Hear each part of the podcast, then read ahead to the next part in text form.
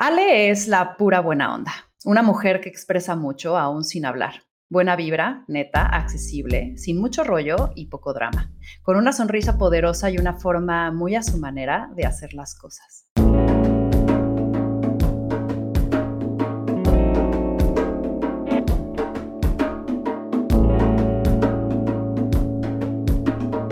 Esto es Más cabrona que bonita. No de gratis se ha ganado tanto a la gente que ella ya conoce. Sincerota, con sus valores bien plantados y congruente en lo que dice, piensa y hace. Ha demostrado sacar la casta en momentos difíciles y tal parece que sin dejarlo de disfrutar. Recién pude platicar con Ale y presiento que es el principio de muchas cosas chingonas juntas. Ale, bienvenida. Hola Ana Victoria, mil gracias por tenerme aquí y Qué padre esas palabras que acabas de decir de mí. Mil, mil gracias. Estoy feliz de estar aquí contigo. Yo también, mi Ale. Y para aflojar el cuerpo, suelo hacer sección de preguntas rápidas para conocerte un poco más. Así que lo primero que se atraviese en la mente sin mucho meditar de forma breve, lo avientas. ¿Estás lista? Va. Aquí es la parte en la que sudas, creo. Suda la gente. Me estoy poniendo nerviosa. Venga, ¿En qué piensas cuando digo Dios? no sé, nada. Tu manía más grande, Ale. Tomo agua mineral a lo bruto. Todos los, todo el día, todo el tiempo. O sea, siempre estoy tomando algo. Sobre todo agua mineral. El momento en donde más te has sentido viva. Mm, yo creo que el día de mi boda. ¿Elegirías sufrir, pero sentir? O vivir sin sufrimiento, pero insensiblemente? No, sufrir, pero sentir. ¿En qué crees? ¿En qué creo así como en, así, en eso? Yo en nada. Yo creo que este, lo que tenemos hoy es lo que hay. No creo que haya nada más allá de energía. O sea, luego la gente este, se trauma, pero no creo que haya un Dios un más allá otro mundo, no creo que nos convirtamos en energía y luego renazcamos en otra cosa, ni nada de eso. Yo creo que lo que tenemos es aquí y ahora y después se acaba. Si tuvieras que leer un solo libro una y otra vez, ¿cuál elegirías? Elegiría, y va a estar súper ñoño, pero es un libro que está muy relacionado con mi negocio y se llama Uncommon Service y habla de las empresas de servicio al cliente y cómo, cómo diseñas eh, toda la experiencia para ser exitoso. ¿Tú nunca, nunca? Yo nunca, nunca... Ay, es que he hecho muchas cosas en mi vida, o sea, tengo muy poquitos nunca, nunca. Este, yo creo que em, he aprendido que a, a quitarme los nunca a intentar todo, algo que, que hago mucho, siempre, por ejemplo, la comida, probar todo al menos una vez. Eh, y ya después, si no me gusta, ok, pero si no lo he intentado, no puedo decir que no. ¿Cuál crees que es la tragedia más grande del ser humano? Mm, no, eh, no ver las bondades de la colaboración o el compañerismo. Si tu vida fuera una película, ¿cuál sería? ¿Cuál te gustaría vivir? Es que no veo muchas películas, pero la verdad es que em, sería definitivamente una película de risa, de comedia. ¿Anonimato o reconocimiento?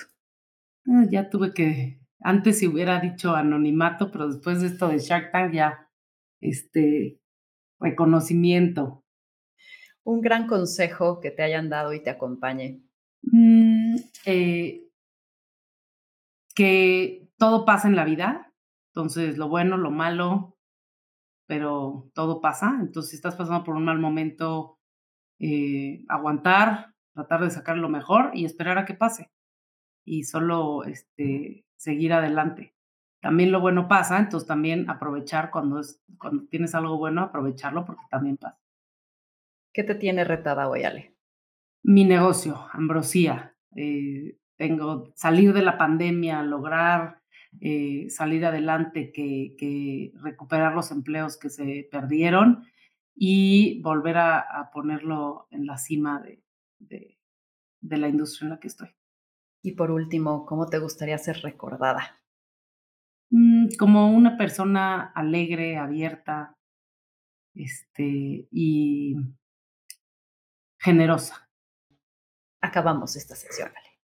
Ahora sí, vamos a ir un poco más a ritmo para irte conociendo más. Y quiero conocer tu mundo. Vamos a viajar en el tiempo. Llévame a un día de Ale de chiquita. ¿Cómo fue crecer entre comida deliciosa con un papá intenso y emprendedor? ¿Cómo era un día en tu casa? Pues mira, este, a ver, em, había de todo un poco, ¿no? Mi, mi papá, súper intenso, súper exigente, súper gastronómico y mi mamá, lo más buena onda, barco, linda, consentidora, entonces clashaban mucho. Este, pero un poco, o sea, cuando era chiquita, ¿qué había? Era mucha intensidad, era, se hacía lo que mi papá quería, entonces si no quería que fuéramos a la escuela ese día y quería que tomáramos una clase de cocina, este, eso es lo que hacíamos. Em, no, no veíamos la tele, no me dejaban comer comida chatarra, no me dejaban tomar refrescos, no este, podía usar jeans, no podía jugar videojuegos. Entonces, todo era de estar, salir, jugar, eh, aprender, este, cocinar. Siempre, siempre, siempre, de lo que me acuerdo de mi infancia, teníamos clases de cocina, de diferentes cosas, eh, de cocina eh, asiática, de cocina este, italiana, de cocina francesa, y teníamos este, clases de, de muchos idiomas. Mi papá le ponía mucho más énfasis a las experiencias que a la escuela o al este o al, a las calificaciones o así. Entonces era muy dinámico, pero también era muy exigente. Entonces, en mi casa siempre era como mucha comida muy sofisticada y gourmet y así, que al final pues no nos gustaba, pero tenías que probar todo, tenías que comerte de todo y no podías comerte unos rancheritos, tenía que ser algo siempre muy de eso. Y la otra era el negocio, no era nada más de mi papá, entonces era todos, todos participábamos en el negocio. Entonces, si había un evento, íbamos con él, lo acompañábamos y nos ponía a trabajar. Entonces acababa yo en la cocina vestida de chef con mi mini filipina y este, sacando los eventos y sirviendo las, las barras de, del buffet, este, muy involucrados en el negocio, toda la familia. Oye, Ale, si ves a esa mini Ale eh, y ves a la Ale de hoy, ¿qué es eso que podría ser tu esencia? O sea, ¿qué es eso que te distingue desde chiquita, que te hace tan Ale y que sigue obviamente presente? Mm, sin duda que soy muy intensa, entonces las cosas me gusta o sea, no soy una persona que puede estarse quieta, entonces eso era, era cierto antes y es este, cierto ahora, ¿no? Este, siempre estoy haciendo miles de cosas, eh, involucrada en miles de proyectos, este, em, y en muchas cosas de mucha intensidad. Entonces, este, Luego los fines de semana llego y acabo agotada y entonces tirada en la tele viendo Netflix, pero porque en la semana estuve a, miles de revoluciones y, este, a todo lo que da. Pero eso siempre ha sido así. En, de chiquita a lo mejor era la escuela, el deporte, la clase de cocina, el de este, y ahorita pues igual, pero, pero en otro tipo de proyectos, ¿no? Siempre muy bromista, este, muy eh, un poquito bully, este, y que antes no, o sea, de chiquita no muy orgullosa de lo bully que era, pero sigue, sigo siendo, entonces no he aprendido la lección. y este, y muy, muy alegre y muy sonriente. O sea, la verdad es que trato de siempre tomarme todas las cosas con filosofía, reírme de las cosas que me pasan o no me pasan, este, y, y seguir adelante. Entonces siempre eso igual, igual antes que, que ahora.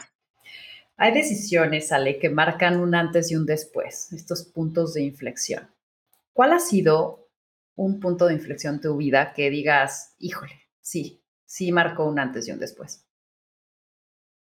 Sin duda, em, cuando se murió mi papá, tenía yo 19 años, entonces estábamos viendo en Nueva York, mi hermana y yo, y se murió de la nada a los 56 años y él era el que llevaba todo el negocio familiar, era un negocio muy eh, focalizado en su persona, todo dependía de él, este, y, no tenía un gobierno corporativo, no tenía una estructura, no tenía nada, sino que era... Entonces se muere mi papá y pues nos regresamos de vivir de Nueva York y pues cambió toda nuestra vida por completo. ¿Qué, ¿Qué le da miedo a Ale? Me da miedo la, me da miedo la muerte. O sea, me dan miedo muy poquitas cosas, pero algo que, que me da miedo, que tengo que superar, según yo, es la muerte. Porque justamente como no creo en nada, no creo en nada después del de la muerte y la madre, yo creo que ya te mueres y se acaba y tu cuerpo se deshace y la madre. Este, entonces, pues eso, o sea, e, el, el, al fin de todo eso es lo que me da miedo. No me da miedo el día en sí, todo eso, pero me da miedo, pues, o sea, no, no haber cumplido con todo lo que, mis proyectos, con todo lo que quiero hacer, con todo esto, este, antes de tiempo. ¿Has dejado hacer algo por miedo? No. no. ¿Cuándo consideras que ha sido uno de los momentos en donde más valiente has tenido que ser? Cuando, yo creo que con la pandemia, con esta pandemia, en el negocio. Este, un poco, yo acababa de tomar la dirección general de, de Ambrosía y a los pocos meses, con muy poquita experiencia que tenía siendo directora, llegó la pandemia y pues vino a cambiar y a, a, revolver y a, este, rehacer toda la vida y toda la industria de, la, de los eventos y de la hospitalidad y de, de los servicios como los que me dedico yo. Entonces, eh, en ese momento fue como un punto súper, súper intenso, donde tuve que, eh, pues, un poco despertar rápido y sacudirme del, del trancazo y, y, ver qué es lo que podía hacer y qué es lo que tenía que hacer para, para salir adelante. Un momento también en el que justamente ya mi familia había puesto en mí la responsabilidad del negocio, habían confiado en mi liderazgo y yo pues no quería fracasar, ¿no? Y, quería, quería sacar, sacar la empresa adelante. Ahorita vamos a volver ahí al tema de emprendimiento, pero siguiendo con, con esta parte de, de, conocer y viajar en el tiempo contigo, quisiera saber si pudieras repetir un día en tu vida, el que fuera, ¿cuál sería y por qué? Repetiría, repetiría mi, el día de mi boda, porque estuvo increíble, fue un momento padrísimo en donde pudimos juntar a toda la gente que más queríamos y queremos en un solo lugar, en un lugar espectacular, increíble, con muchísimo amor, con muchísima buena onda, buena vibra y solo disfrutar, dejar de preocuparte de todo, no ser quien, quien dirige la, la, orquesta, sino ser realmente la, la niña de la fiesta y disfrutar de, de, estar rodeada de gente que, que quiero y que me quiere. Entonces estuvo, estuvo padrísimo y me encantaría volverlo a revivir una y otra vez. ¿Cuál es, o qué es algo más bien que parecería o hubiera parecido imposible y que al intentarlo lo lograste? Algo complicado, mana, algo complicado. Que dijiste, hasta tú te sorprendiste.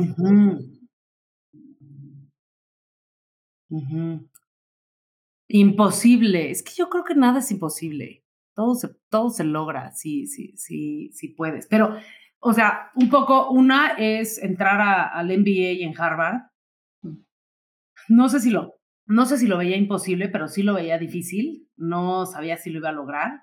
El pinche GMAT me hizo sufrir muchísimo.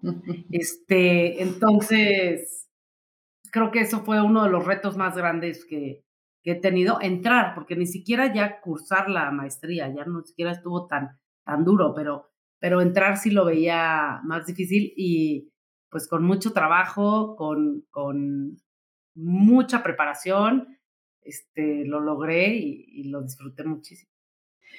Oye, hablas de, de, no hay imposibles. Quiero entender cuál es tu arma secreta, eso infalible que sabes que si lo tienes, siempre te va a funcionar. La preparación.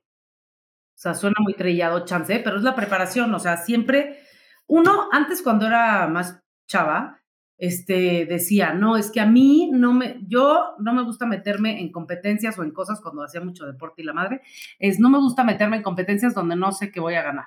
Entonces, básicamente, pues no me metía en, en nada que este, me, me significara un imposible, ¿no? Es, pero con el tiempo, la verdad es que ya lo he ido haciendo mucho más y sí me aviento a muchas cosas que a lo mejor siento difíciles y que no voy a ser la mejor en esto, pero que le voy a aprender y lo voy a hacer muy bien. Entonces, pero ¿cómo le hago? O sea, no llego así a, lo güey este, de la nada, sino que sí, mi, mi fórmula secreta es prepararme, tener, o sea, ya sea leer, estudiar de qué voy a hacer, cómo lo voy a hacer, hacer escenarios en mi cabeza de qué es lo que puede pasar si hago esto, esto y esto, y qué es lo que puede pasar si me voy por el otro camino, ¿no? Y ver realmente todos los escenarios, ver siempre el peor escenario, siempre veo, o sea, ¿qué es lo peor que puede pasar si hago esto? Y entonces ya me voy mentalizando y me voy preparando para ese peor escenario, y entonces ya cuando llego al peor escenario, chance ya no es el peor, ¿no? Porque ya me preparé y ya supe sobrellevarlo mucho mucho mejor que si no me hubiera preparado. Y este, la otra es tener buena actitud. La verdad es que es difícil este, ser buena en todo, pero y, que no, y que no fracasemos, ¿no? Pero el chiste es, es tener buena actitud, o sea, tomarlo con filosofía. Si no te va bien, bueno, a ver qué aprendiste, qué hiciste, cómo puedes mejorar, cómo lo puedes hacer mejor la próxima vez. Este, y luego eso puede ser una cualidad medio negativa, porque entonces parece que todo se te resbala, ¿no? Parece que si, si la cagas, todo, o sea, no pasa nada. Pero en realidad es, sí, sí, sí me tomo las cosas muy en serio, pero en el momento en el que me las tengo que tomar en serio, hago mis planes de acción, ya sé, ok, la cagué aquí, ¿qué tengo que hacer para no cagarla la próxima vez? Y, y, listo, dejarlo ir, dejarlo pasar y, seguir a lo, a lo que siga para que este, eso no me, me cree un, o sea, un trauma o que, que luego me impida hacer otras cosas, ¿no? Volverme a aventar, volverme a arriesgar, etcétera.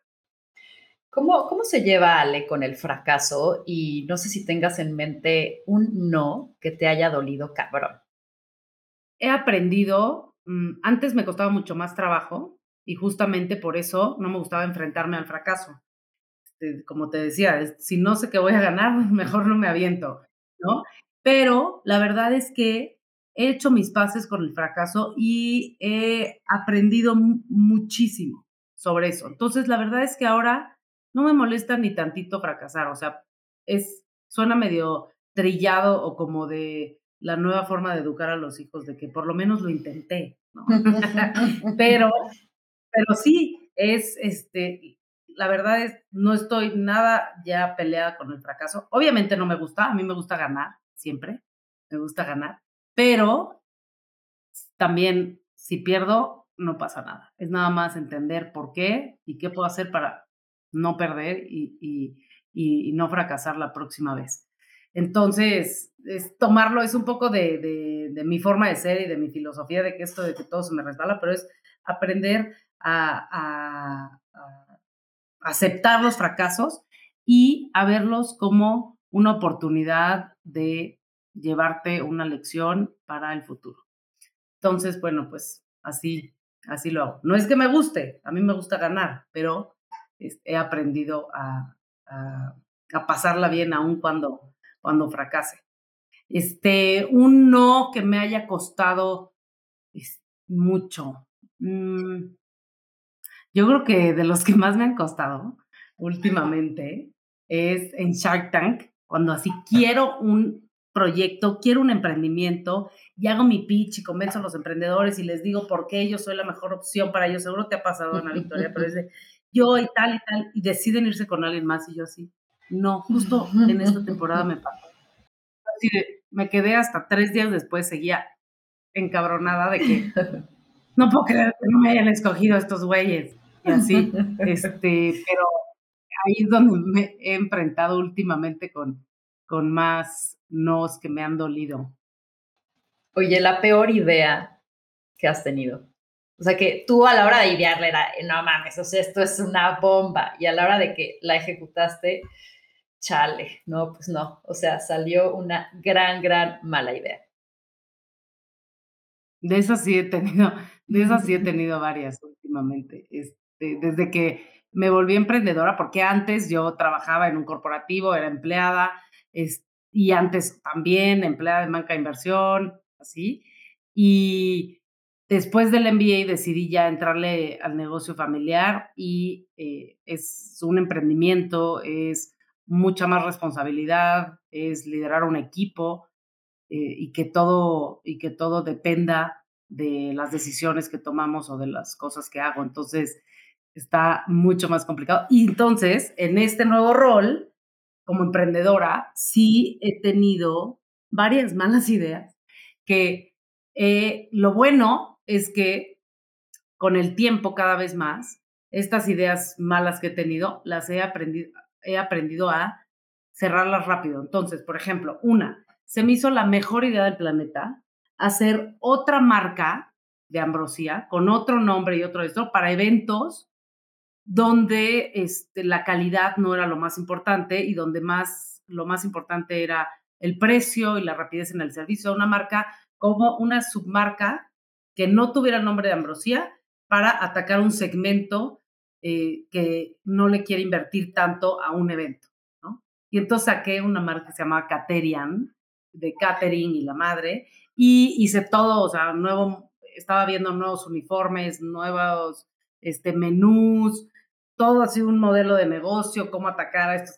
Claro que me di cuenta que cero funcionó, fue la peor idea del planeta, la tuve que cerrar luego, luego, porque obviamente la gente decía, o sea, es que yo no quiero la marca pinche, lo asociaba con lo pinche, o sea, es que esta es la premium, esta es la pinche. Cuando no era así, es nada más, yo decía, bueno, a ver, si alguien quiere hacer su fiesta de cumpleaños número 24, no es la 30, no es la 40, no es la 50, no quiero hacer un fiestón gigantesco y gastarme miles de pesos, pero quiero un buen servicio de catering.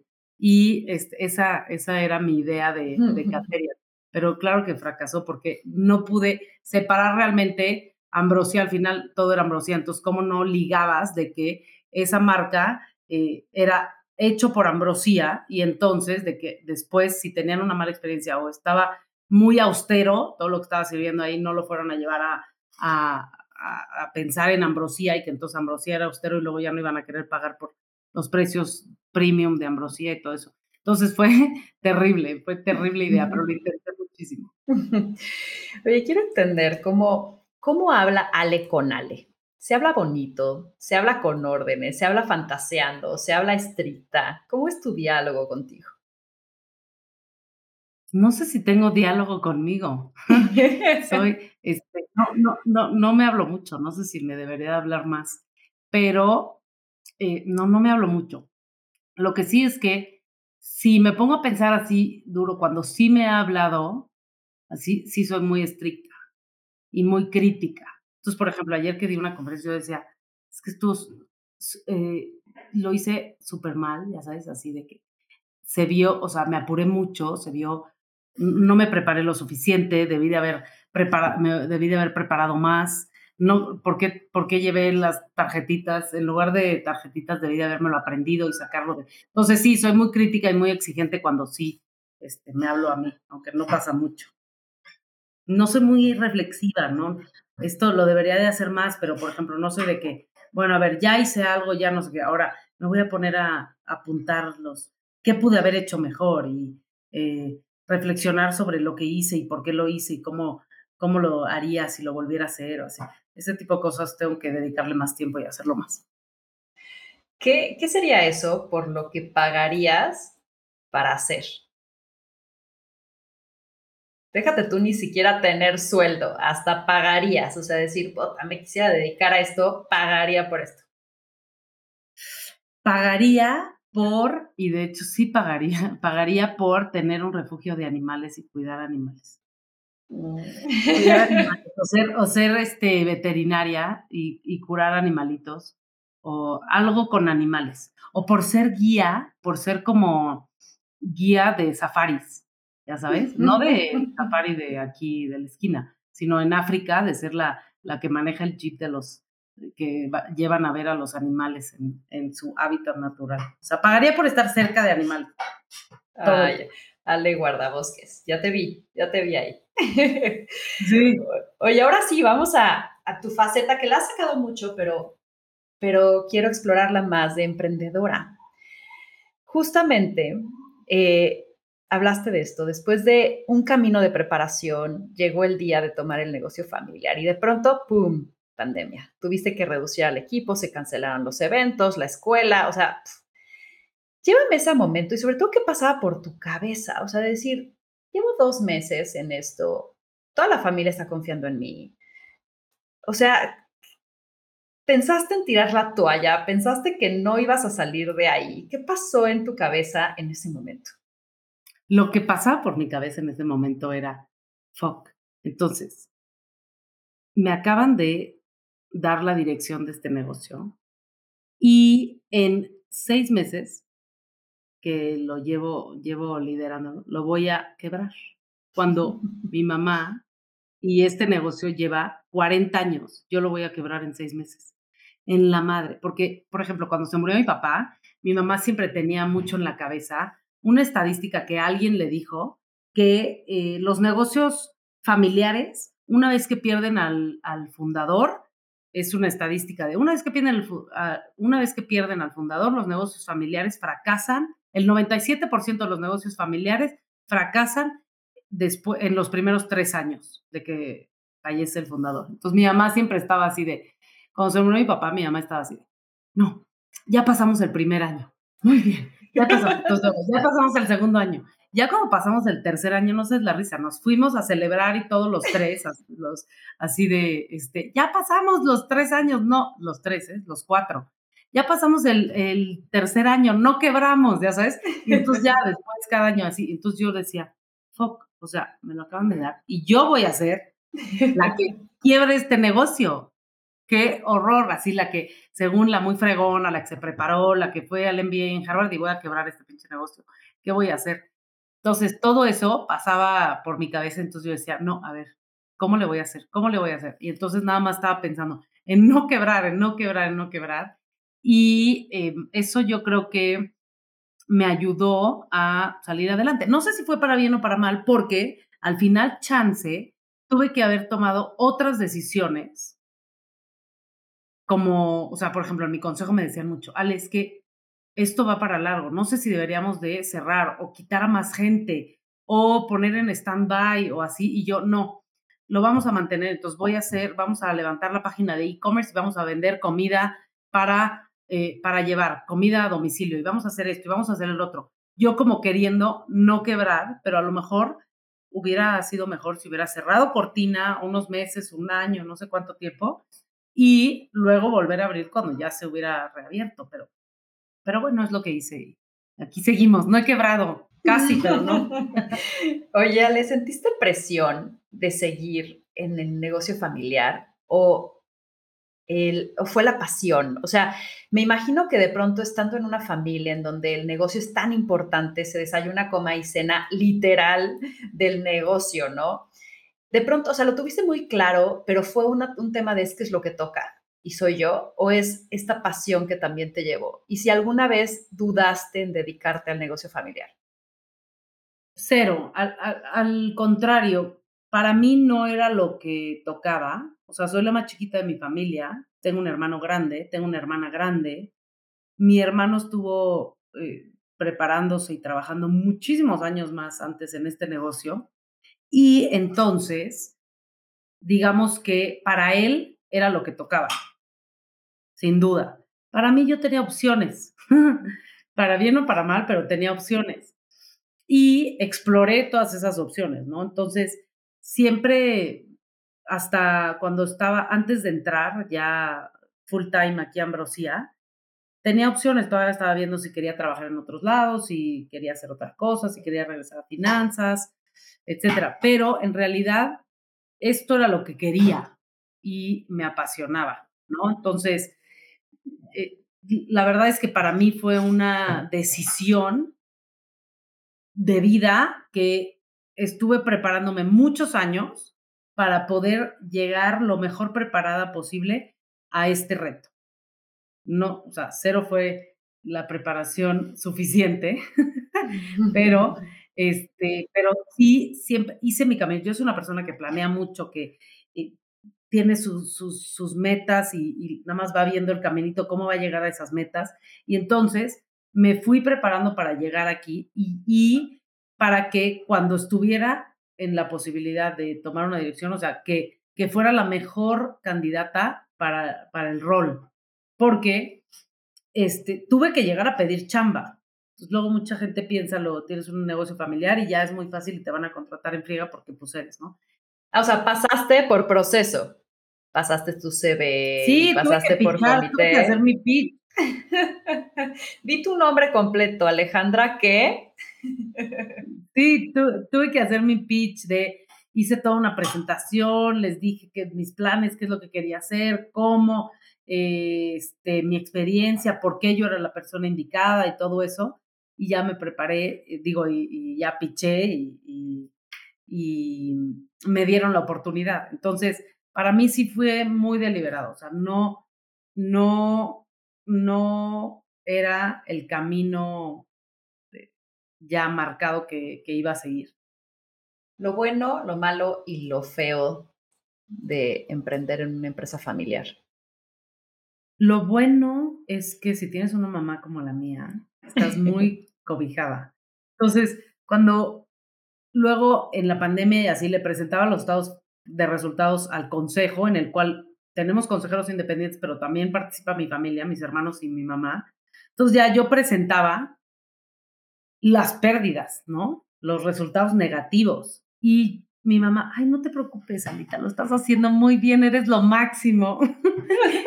Estoy muy orgullosa de ti. Y yo, este, regándola y perdiendo hasta, la, hasta los chones y mi mamá toda linda siempre echándome porras. Entonces, la verdad es que por una parte tienes, tienes más chance, ¿no? De regarla. Em, si tienes una familia como, como la mía. Entonces, en, en, mi caso, estoy más cobijada en que si la riego, em, no pasa nada. Creo que también tiene que ver porque ven que lo estoy intentando, ¿no? Y que estoy haciendo todos mis mejores esfuerzos y que lo estoy haciendo preparada y que lo estoy, eh, este, y así. Entonces, no es como que nada más la está regando nomás porque, por floja o porque no sabe lo que hace o por güey, ¿no? Sino que, este, sí. Y entonces, lo malo, lo malo es que sí, literal, em, pues trabajas con tu familia. Y en algunos casos, por ejemplo, para mí, que soy la directora general aquí, mis jefes son el consejo y, eh, mis jefes son mis hermanos y mi mamá. Entonces sí tienes que trabajar mucho con tu familia. Y luego cuando llegas a el domingo familiar o el viaje de la familia, de todo lo que hablamos en mi familia, luego me da risa porque como que no sabemos tener plática casual. Todo lo que hablamos es del negocio, cómo vamos, qué hacemos. Y entonces me dan tips. Entonces mi mamá me marca eh, para ver cómo va a salir el evento tal y si ya estoy lista y qué tengo que hacer y que, y que tenga cuidado con los ravioles porque no me pueden quedar mal y que no sé qué. de, todo, lo que platicamos es del negocio. Entonces eso para mí sí, pues se me hace malo porque la relación familiar em, se vuelve, está muy mezclada con lo laboral, ¿no? Y, y los pleitos también se vuelven muy mezclados. Entonces al rato puede ser eh, complicado. Y lo bueno, lo malo, ¿y qué me dijiste? Lo feo. Lo feo. Este, antes de la pandemia, ahorita ya no trabajan conmigo mis hermanos, pero antes de la pandemia eh, llegó un punto cuando tomé la dirección que me reportaban a mí mis hermanos. Entonces, imagínate, entonces, mi hermano grande o mi hermana grande tenían que pues, venir a presentarme sus resultados, cómo iban en cada una de sus unidades de negocio. Mi hermano llevaba la escuela de gastronomía, mi hermana llevaba las ludotecas, los salones de fiestas para niños, Entonces me tenía que venir a preguntar, entonces, ¿cómo les llamas la atención? Pero que no se lo tomen a mal, pero que después no te, no te quieran matar en la comida, eh, que nos veamos familiar y así. Entonces, cuando aparte de que es un negocio familiar, te reportan a ti, creo que es súper, súper complicado y desgastante, ¿no? Para la relación. De acuerdo. El otro día platicábamos eh, de que de pronto las mujeres nos, nos esperamos eh, o nos sobrepreparamos para sentirnos listas. Cuéntame algún momento en que te hayas sentido esta impostora en tu vida, ¿no? O sea, este síndrome del impostor que de pronto nos pueda perseguir de decir, ay, no, no sé si de pronto debí de haberme esperado una semana más, no es que yo no, yo no soy la que debe estar ahí. ¿Te has sentido así? ¿Y cómo le das la vuelta? Me pasa muy seguido el síndrome del impostor. Ya digo, ya, déjame en paz pero me pasa muy seguido. Uno que me pasó muchísimo, este, o lo tengo muy marcado, fue con lo de Shark Tank, ¿no? Cuando me, me llamaron para estar en Shark Tank el año pasado, como que yo decía, ¿se habrán equivocado de número? sí, sí, sí, sí me estaban buscando a mí, sí saben este, qué hago, la experiencia que tengo, como que yo decía, es que yo no tengo tanta experiencia como estos cuates que están ahí, o sea, ni la experiencia ni la cartera, ¿no? De los cuates que están aquí. Entonces yo decía, sí, y ahí sí lo tenía muy presente. Entonces, ahorita ya me siento mejor, ya siento que soy, en Shark Tank ya no tengo el síndrome del impostor, ya siento que lo estoy haciendo bien y que soy, soy fregona y que, y que sí tengo eh, todo para estar sentada en esa silla, pero me costó trabajo al principio, sobre todo la temporada pasada, que fue mi primera, eh, sí me lo cuestionaba muchísimo. Hoy hablas de preparación y hablas de un papá que vivía por su negocio y por su familia. ¿Cuál crees que haya sido el más grande acierto de tus papás en tu proceso de tu crecer, de tu convertirte en hoy lo que eres de Ale? ¿Qué hicieron bien? Mis papás creo que hicieron muchas cosas bien con nosotros, muchas. Una de esas, que apenas me estoy dando cuenta ahorita, era el dejarnos ser quienes éramos, cada quien con nuestra personalidad, con nuestra forma de ser, nuestros intereses, em, nuestros gustos, todo eso, o sea, siempre, nunca nos impusieron ciertas cosas. O sea, más allá de que me impusieron eh, estudiar gastronomía, mi papá, pero fuera de eso, eh, de chiquita no fue de, no, es que tú eres niña y te tienes que vestir de rosa y tienes que hacer esto. No, es que tú no puedes jugar fútbol porque eso no es de niñas y no sé qué. O, em, no, es que tú eh, no eres, o mis hermanos así, no eres bueno en matemáticas, entonces te voy a poner todas las clases de matemáticas hasta que saques 10 y seas bueno. O sea, no, creo que la verdad veían las bondades eh, y las buenas cualidades de, cada uno y nos dejaban ser. Y entonces, si yo quería eh, este, jugar, este, practicar, ¿cómo se dice? Si yo quería practicar eh, hockey en lugar de patinaje artístico, me dejaban y hasta lo celebraban. Era, mi papá me acuerdo que presumía que yo jugaba fútbol americano, ¿no? Este, y si me, en algunas ocasiones que me llegué a madrear algún tipo, este, mi papá era el más rayado. Es, no, no saben, Ale le rompió los dientes a un señor, eh, digo, a un, a un niño que no sé qué porque lo estaba molestando y así.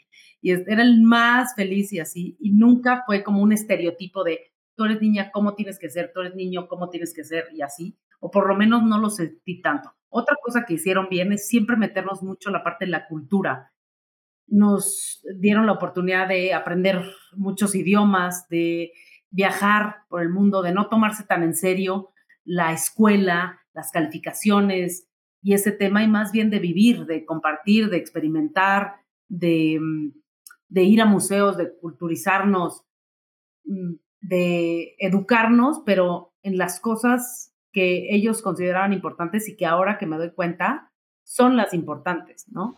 Hmm. ¿Crees que estás dejando un país mejor de como lo encontraste con lo que haces en tu día a día? Sin duda.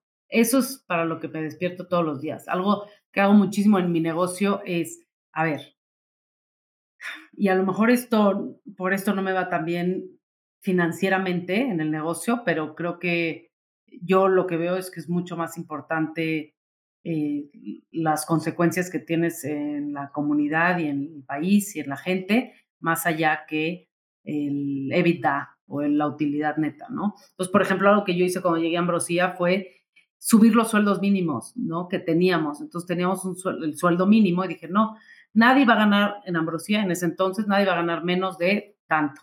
Y, em, y decir, bueno, a ver, yo quiero que realmente haga una diferencia positiva en toda la gente que trabaja en Ambrosía. Entonces, y en sus familias. Y entonces, a través de, sí, de la lana, de pagarle mejor a la gente, de que estén más a gusto, de ser más humana, de ser más accesible, de compartir y que no se trata nada más de ganar por ganar, explotando a la gente o eh, vendiéndole cosas que no son al cliente, sino de tratar de ser lo más transparente, lo más honesta, lo más auténtica posible como líder, como organización y que eso repercuta en la vida de las 425 personas que trabajan aquí y que a su vez eso repercuta en las familias de esas personas y que pues, podamos hacer una diferencia, aunque sea en este mini ecosistema que es Ambrosía. Hmm. A mí algo que me encanta escuchar en Victoria 147 es cuando se acercan y dicen, hay un antes y un después de mí en Victoria 147, ¿no? Alguna emprendedora o así. ¿Hay alguna anécdota que tú tengas cerca de tu corazón de alguien que trabaje contigo o de algún proveedor o de algún cliente, alguien que hayas dejado huella de esta que estás hablando? Un caso en especial que digas, en los días malos me acuerdo de esa historia y digo, vale la pena. Sí, tengo una chava que trabaja aquí en Ambrosia desde hace varios años, como cuatro, me parece, cuatro, tres años. Se llama Andrea Vázquez es una chava que tiene una discapacidad y una discapacidad intelectual. Y la verdad es que es la más feliz viniendo a trabajar. Trabaja en la parte de producción de alimentos y tiene, la verdad, tiene muchos retos. No es fácil para ella ni venir a trabajar, ni estar trabajando. Hay veces que se ha cortado o se ha caído o le han pasado cosas porque te digo, tiene una discapacidad intelectual que hace que tenga una discapacidad motriz también, pero si la vieran es lo máximo. Justo hace poquito eh, la vi la semana pasada que hubo este, hubo una alarma, alerta sísmica, entonces salimos todos y ella también salió, este, y, la vi ahí, eh, y, y, la verdad es que me da muchas ganas. En las fiestas de fin de año de Ambrosia, siempre hacemos el karaoke o cómo es, concurso de talento, no sé. Y ella es la más entusiasta, le echa todas las ganas del mundo. Y la última vez hizo, interpretó la canción de Frozen, ¿cómo se llama? Libre Soy, pero se trazó toda y se grabó y se ve que le echó todas las ganas del mundo. Y la verdad es que creo que he creado un lugar donde Andrea puede venir a trabajar, la pasa bien, tiene amigos, eh, eso le aporta, aporta a su economía familiar y hace que su, su nivel de vida y su estilo de vida sea infinitamente mejor que si no viniera todos los días a trabajar. Y por, ende, también ella hace que este sea un mejor lugar para mucha gente de venir a trabajar. Entonces creo que definitivamente es una historia, como, como esa historia tengo varias, pero ella eh, es un ejemplo para mí. Mm, me encanta. Muchas gracias, Ali. Ahora sí, un último mensaje. ¿Qué le dirías a las emprendedoras, los emprendedores, quienes nos están escuchando? Algo que, que creas que los pueda inspirar, motivar. ¿Con qué quieres cerrar esta plática?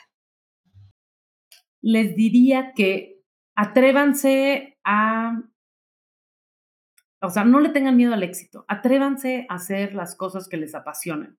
Atrévanse a trabajar en esa empresa en la que han soñado, ¿no? A lanzar ese proyecto que ustedes creen que, va a ser exitoso y que les apasiona. La verdad es que muchas veces nos frenamos por, por el miedo al fracaso, por el miedo al qué dirán, por el miedo a eh, salirse de su chamba o cualquier, cualquier cosa, pero ese miedo hace que no dejemos de vivir muchas veces, ¿no? Entonces, una vez vi una película que me encantó. Se trata, esta película se trata de un cuate que se dedica a surfear estas olas gigantes, ¿no? Entonces decía que el miedo y el pánico son dos emociones muy diferentes. El miedo es saludable, el miedo es bueno porque hace que te preparas, que te lo tomes más en serio, de que no te avientes a lo güey, todo eso pero el pánico es mortal, porque si te apanicas, te paralizas y eso te puede matar. Él lo hablaba en las olas estas gigantes, pero entonces el miedo, embrace it, o sea, abracen al miedo y aún así hagan las cosas, sí sabiendo que tengan miedo, que pueden, que les puede ir mal, que pueden fracasar, pero prepárense para esos peores escenarios. Pero nunca, nunca tengan pánico de hacer algo, porque eso es mortal y paraliza. Hmm. Muchas gracias. Ale, ¿dónde te encontramos? Me pueden encontrar en mis redes sociales, que ahora ya soy más activa, arroba Ale en Instagram y en Twitter. Em, también estoy en Facebook, tengo ahí una página en Facebook. Y em, tengo una página web, alejandrarios.mx, donde ahí pueden ver lo que estoy haciendo y también me pueden mandar un mail o un cuestionario si quieren contactar. Ay, Ale, muchísimas gracias por este, por este camino. Me, sentí, me, expresas mucha confianza, me expresas mucha seguridad. Muchas gracias por tu tiempo. Y bueno, termino diciendo, esto fue más cabrona que bonita.